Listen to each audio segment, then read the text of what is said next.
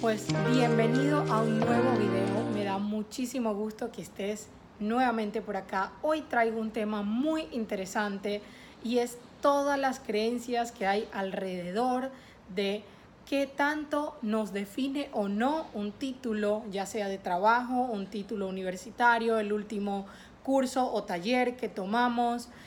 Quiero hablar sobre esto y profundicé sobre todo en el tema de coaching porque pues para nadie es una mentira que en estos últimos años ha incrementado la gran cantidad de personas abocadas a esta, eh, a esta carrera o a este espacio de ayudar a los demás con la definición de diferentes temas, ya sea un coach de negocio, un coach de vida, un coach que te ayuda a cambiar temas de hábitos, en fin.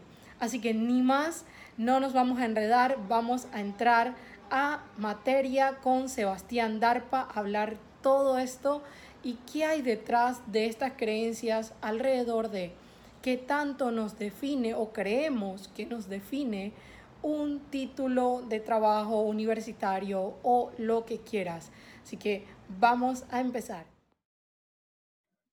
Bueno, Sebastián, bienvenido a el podcast del mejor servicio. Es un gusto tenerte con nosotros. La verdad que eh, estoy súper contenta de que nos des un espacio en tu agenda apretadísima, pero ¿quién mejor que tú para que nos acompañes en un súper episodio hablando alrededor de las creencias limitantes que existen sobre nos define o no un certificado universitario, un certificado de coaching o de lo que sea.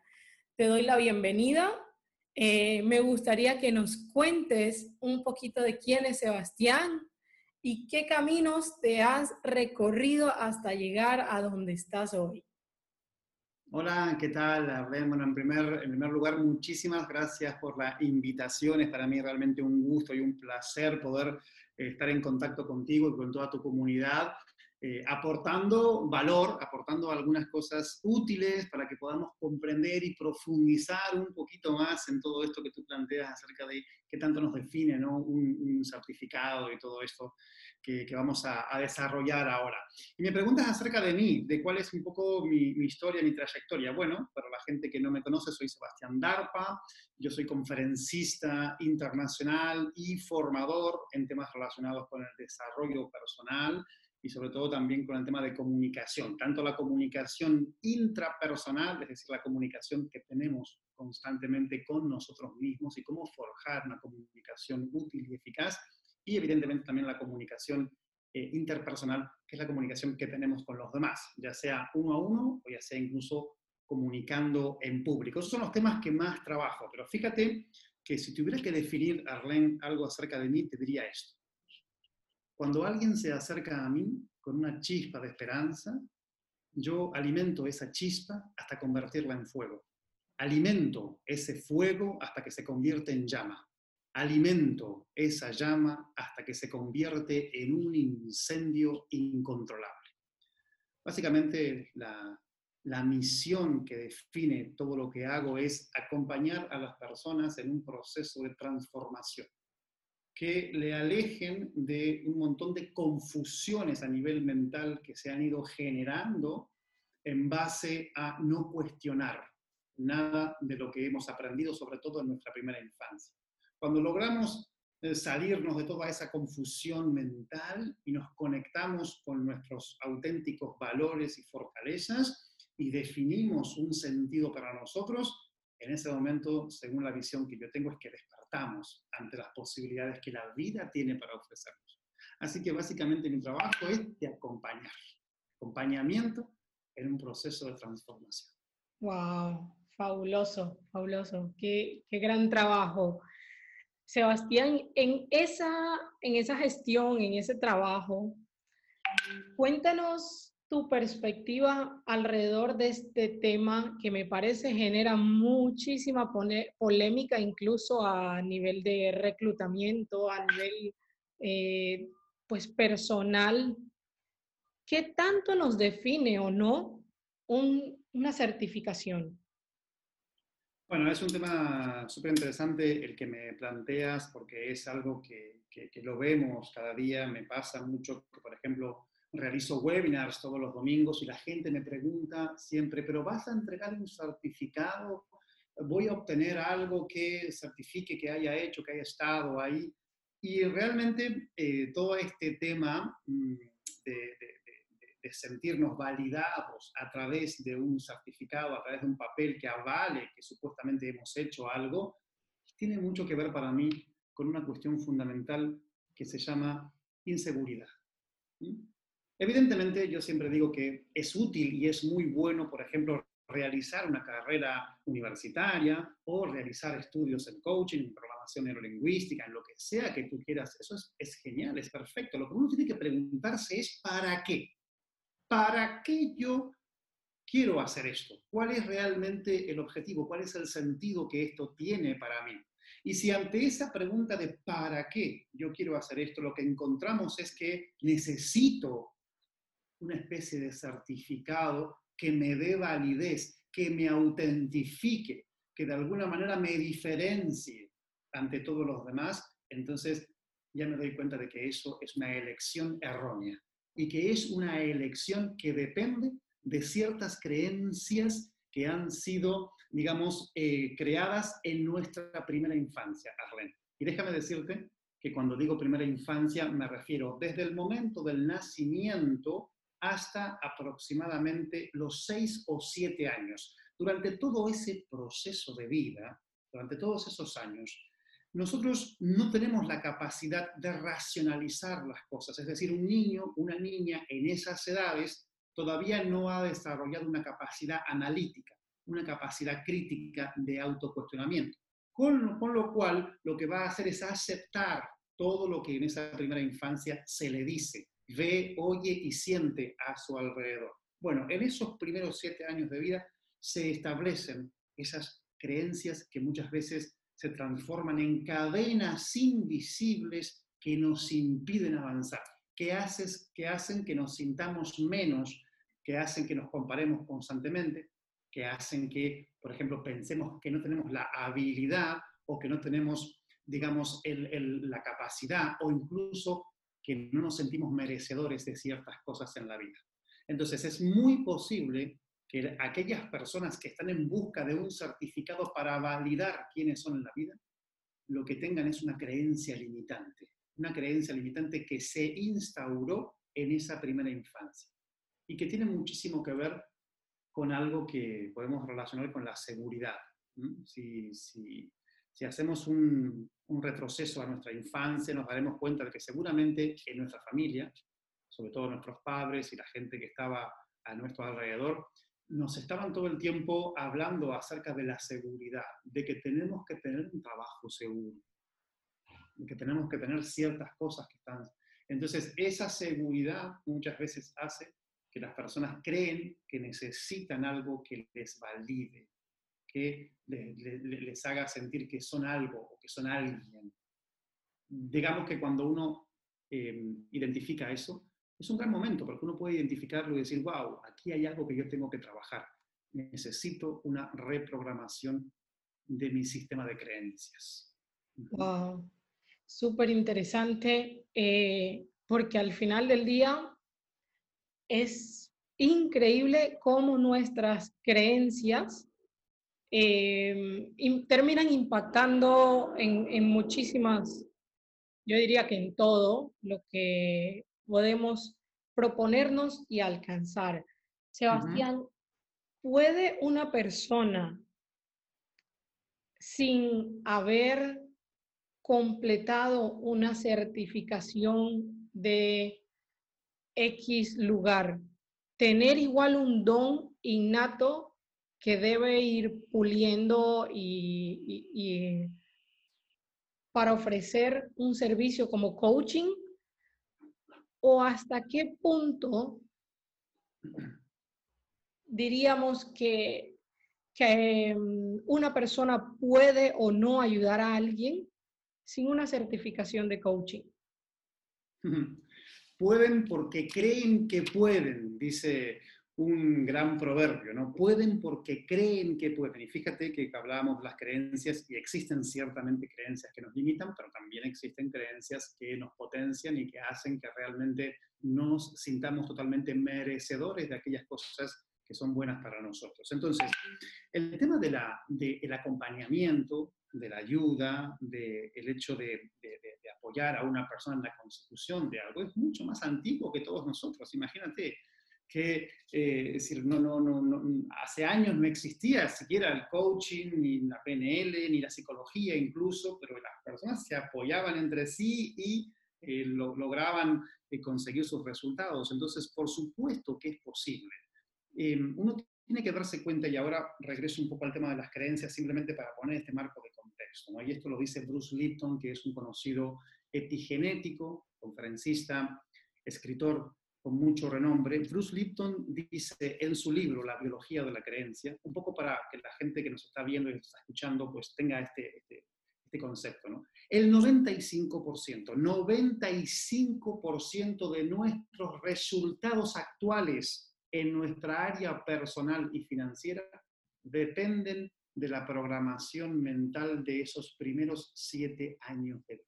Es decir, el 95% es mucho, ¿no? de los resultados que estamos teniendo hoy en día de adultos en nuestra vida personal y financiera provienen de la programación mental de esos primeros siete años de vida. Entonces, cuando encontramos a una persona que eh, tiene el don o la capacidad o siente que tiene esta maestría para poder acompañar a otros, lo primero que debemos entender es, esa persona tiene una autoestima fuerte porque eso es realmente lo que va a marcar la diferencia. Partimos de la creencia en uno mismo, de la creencia profunda en el que uno tiene una misión o, un, sentido en su vida, un propósito. Si en este caso, imagínate, Arlene tiene este sentido de propósito muy integrado y cree profundamente en eso, entonces Arlene, por supuesto que va a encontrar esas formaciones, va a encontrar esa carrera universitaria, va a encontrar esos cursos que pueden, digamos, apoyar y brindarles más herramientas de las que ya trae de forma innata para realizar un trabajo aún, si uno quiere, realizar un trabajo aún pues, más efectivo. Pero, por ejemplo, en mi caso, evidentemente yo tengo mis estudios, eh, he hecho logoterapia, he hecho coaching, y he hecho programación neurolingüística, pero antes de eso, yo tenía ya la profunda creencia de que yo he nacido para el acompañamiento en la transformación de las personas. Y evidentemente esa creencia es la que está por debajo de todo lo demás. Entonces, todas las formaciones que yo elijo simplemente son para nutrirme, digamos, y tener una caja de herramientas más amplia, en la cual uno puede acompañar a otras personas. Pero lo primero de todo, la autoestima, la autoimagen que uno tiene de sí mismo. Y para tener una imagen fuerte, una imagen sana de uno mismo, uno debe comprender que no debe dejarse validar por nada ni por nadie. Uno tiene que crear su propio autoconcepto desde una visión sana. Fabuloso, fabuloso. Me encanta porque como bien dices, al final es, es ir creando, no se trata de no educarse, se trata de voy a, voy a usar ese don innato que tengo y voy a añadir mis cajas de herramientas para cada vez ser mejor y mejor en eso que ya descubrí y que no necesito la validación eh, de afuera, porque ya tengo, mi, tengo una validación tan fuerte a lo interno que con esa validación incluso me va a ir acercando a estas otras herramientas que voy a, que voy a necesitar para pulirme. Sebastián, ¿qué opinas tú o qué concepto tienes de servicio? ¿Qué es servicio para Sebastián Darpa? Déjame que te cuente una pequeña historia. En lo alto de una montaña vivía un hombre sabio, tenía una pequeña casa allí. De repente este hombre sabio sale a dar un paseo Y había un ladrón que estaba esperando que este hombre saliera para poder entrar en casa y robarle. Este ladrón entra y se da cuenta que dentro de la casa de este hombre no hay nada. Ni una cama, ni un armario, ni ropa, ni unos zapatos. En ese momento el hombre sabio regresa y se encuentra a este ladrón cara a cara.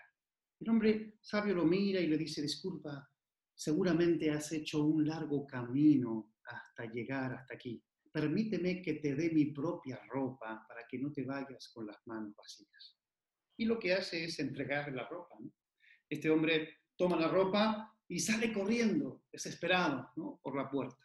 Al llegar la noche, el hombre sabio sale, se sienta en una roca y mirando al cielo dice, pobre hermano, ojalá y pudiera haberle regalado esta hermosa luna.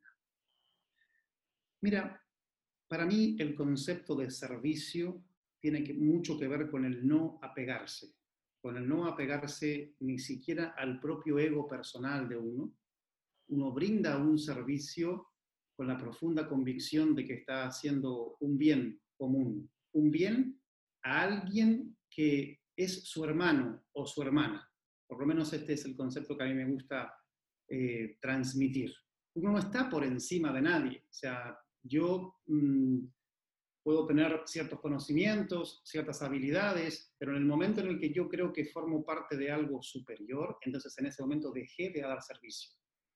El servicio es el no apego es el acompañamiento sin una intención detrás, de poder dar y darse cuenta de que cuando yo doy, me estoy dando a mí mismo. Es un concepto de retribución continua. En el momento en el que uno puede, con un servicio, con un trabajo que hace, con lo que sea, acompañar o, ayudar en la transformación de una persona, por lo menos en mi caso, me estoy haciendo un bien a mí mismo. Todo el tiempo. El no hacerlo, cuando uno tiene la posibilidad, también es una falta de responsabilidad. ¿Por qué? Porque al final me gusta pensar que no tienes dones, Arlene, no tienes talentos, no tienes virtudes. ¿Sabes por qué? Porque no son tuyos, oye. Porque tienes que destinarlos a tu comunidad, a tu pequeño pueblo, a tu ciudad, a tu país, o, ¿por qué no?, al mundo entero. ¿Entiendes? O sea, como que se te han sido dados, pero no para que tú simplemente los lleves de un lado a otro, sino para que tú los entregues en forma de servicio, evidentemente. Me encanta, me quedo con eso. Me quedo con esa definición de servicio, desprenderse y entender que es un ciclo de retribución infinito. Es, es, y de verdad que es un poco como la ley, la ley espejo, ¿no? De, es, esa persona que estás ayudando seguramente algo te enseña, te termina enseñando algo o te termina recordando algo que, que ya superaste, pero que necesitas estar atento de, que no lo olvides. Eh, creo que es muy, y sobre todo se vive en el coaching, ¿no? Cuando uno está acompañando a alguien en su proceso, me ha pasado muchísimo que que ese mismo consejo o, ese mismo, esa misma pregunta que terminas haciendo eh, te recuerda a ti algo, algo que, tú deberías también eh, trabajar o que tú también deberías recordar que lo trabajaste y que no debes regresar a, aquella creencia limitante. Eso es muy, es muy, es muy potenciador, ¿no? Cuando estás trabajando con alguien justamente esa visión, ¿no? que este, estás trabajando también algo tuyo en ese momento. Mira, hace un tiempo leí un, eh, un concepto de Neil Donald Walsh, este gran escritor que escribió este libro Conversaciones con Dios. Él eh, tiene un concepto muy bonito en el que dice, cada persona que se te cruza en tu vida, incluso esas personas que tú con las que tienes conflictos, con las que tienes problemas, esas personas con las que te llevas mal, todas esas personas, todos ellos son Dios disfrazado.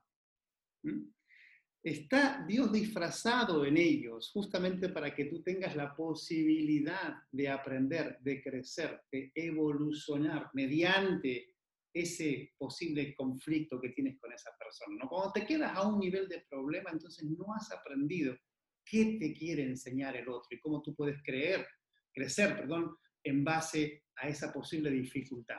Por eso una visión sistémica es la que a mí me gusta, ¿no? una visión de sistema. Todos somos uno, todos somos iguales, no hay distinción. Simplemente hay algunos que van un poquito más adelante en ese camino que todos ineludiblemente tenemos que recorrer. Claro, claro. Excelente, Sebastián. Última pregunta. ¿Y qué le dirías a tu yo de hace 15 años atrás?